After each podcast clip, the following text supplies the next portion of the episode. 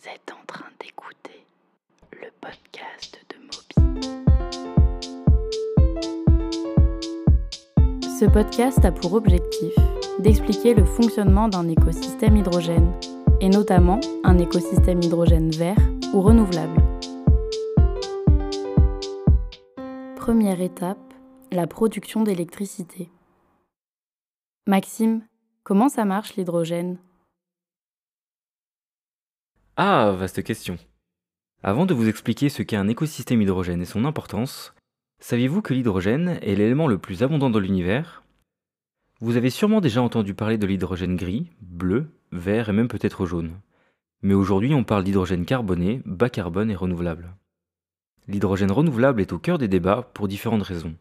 L'objectif de ce podcast est d'éclaircir ces raisons pour vous présenter la chaîne de valeur de ce vecteur énergétique. Première étape, la production d'électricité. En effet, la production d'énergie renouvelable est essentielle à la production d'hydrogène. C'est pourquoi son développement est primordial. Il existe différents systèmes de production d'énergie renouvelable avec l'énergie éolienne, photovoltaïque et hydrolienne. La liste est évidemment non exhaustive, mais si vous voulez en savoir plus, n'hésitez pas à me contacter.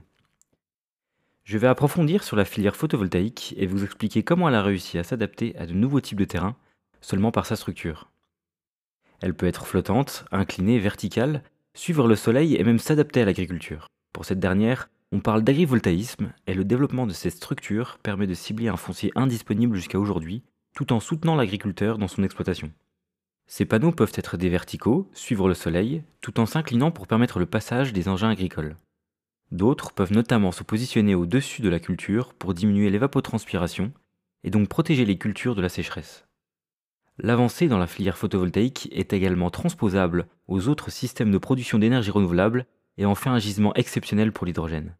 Je vous laisse imaginer comment cet hydrogène est produit à partir de cette électricité et je vous retrouve la semaine prochaine pour tout vous expliquer.